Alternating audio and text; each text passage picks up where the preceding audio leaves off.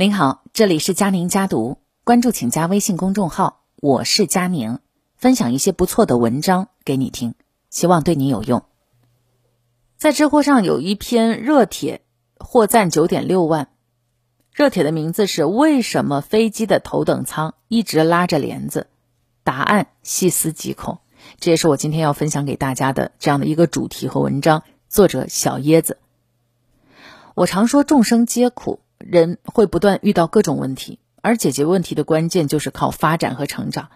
这个成长可以是赚钱，可以是做事，可以是学习。总而言之，就是不要让自己停下来。那么今天推荐这篇文章呢，就是从这个角度切入，不是说赚了钱就如何怎样了，而是你赚到钱就意味着你还在不断的成长，还在主动的解决问题。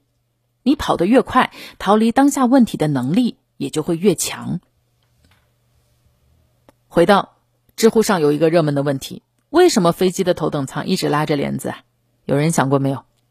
答主刘军的回答让人印象深刻，获得了九点六万点赞。说不拉帘子，你可能会看到头等舱旅客被热情的问候，换上棉质一次性的拖鞋，个性化的用餐时间，精致的餐食，无限供应的香槟，空姐深情款款的微笑，半蹲式的服务，空姐蹲在旅客旁边，就像是多年的老朋友窃窃私语。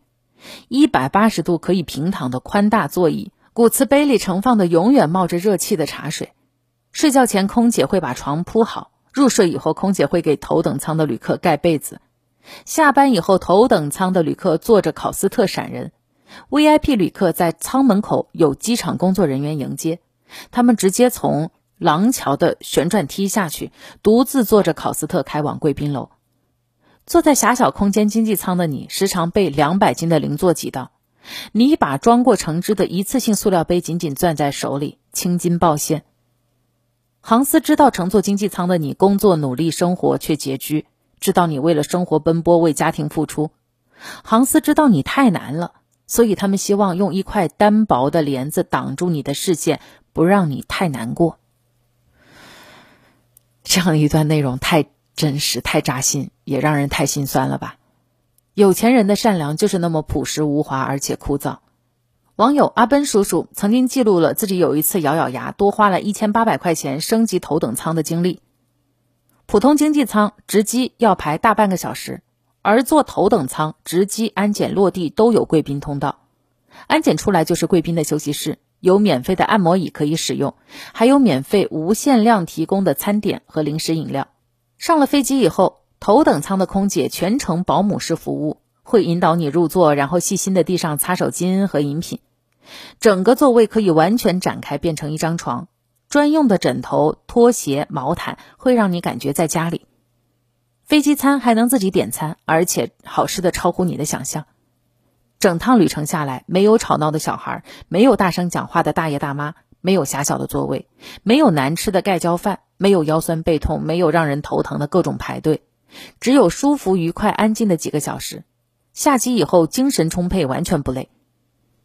有句话说得好，头等舱可以优先登机，银行 VIP 可以不用排队，演唱会最贵的票位置最好。世界从不平等，你有多努力就有多特殊。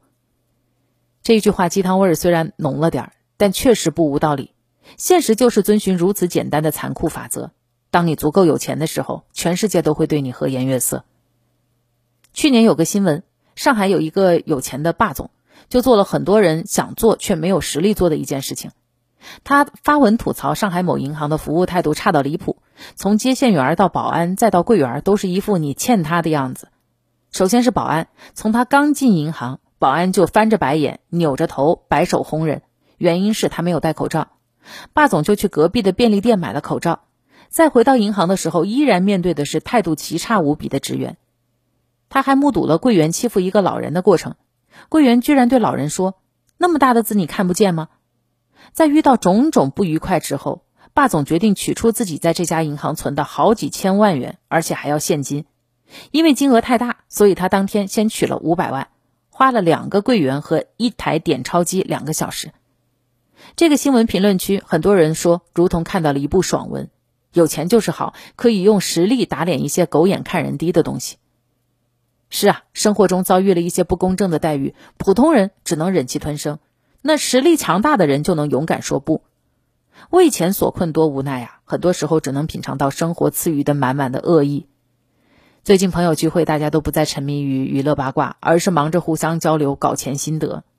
朋友阿布说自己的经历，他的女朋友身体一直不好，有老毛病，久治不愈。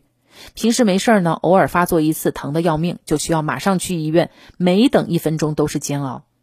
公立医院总是挤满了看病的人，女朋友每次发病，他们去医院都是一场硬仗，排队挂号、交钱、等待就医、拿药，那每一项都要等好久，往往一整天就过去了。他看着女朋友痛苦的脸，他就恨自己无能为力，没办法分担。直到这几年，阿布的存款变得越来越多，他有能力带女朋友去贵一点的私立医院看病，环境好，人又少，服务态度也好，医生的专业水平也很高。阿布就感慨这件事情让他再一次体会到有钱真好。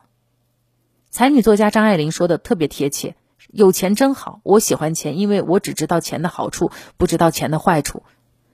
成年人的体面都是钱给的，有钱意味着拥有更多选择的权利，更有尊严的生活。”两条建议送给想要在最好的年纪里努力搞钱的你：第一，在自己的领域做到极致，创造差异。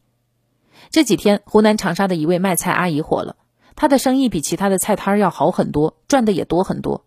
原因不外乎两个嘛，她抓住年轻人的痛点。这位卖菜的阿姨发现自己的孩子因为工作忙碌，不喜欢在家里做饭，就常常点外卖。但高油、高盐、高糖的外卖吃多了，其实对身体很不好。阿姨呢，就在自家的卖菜摊上开创了一周菜单的服务。年轻人嫌麻烦，她就帮年轻人把菜洗好、切好、搭配好，只要拿回家简单的炒一下就好。年轻人不懂做菜，她就附赠每道菜的烹饪技巧，放多少调料，炒多长时间，简直是傻瓜级的教程。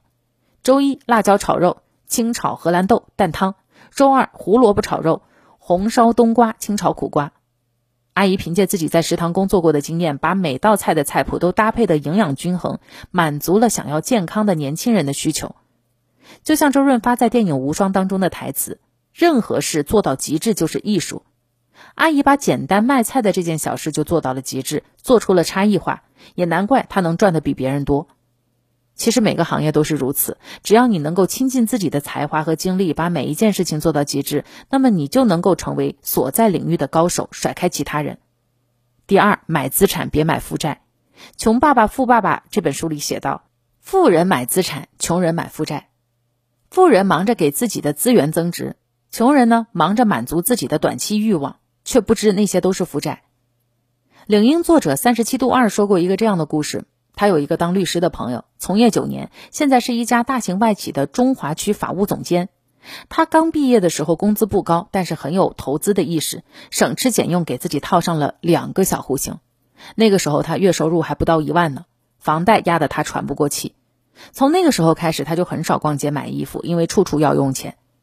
但过几年，他却又开始买衣服了，而且只买贵的。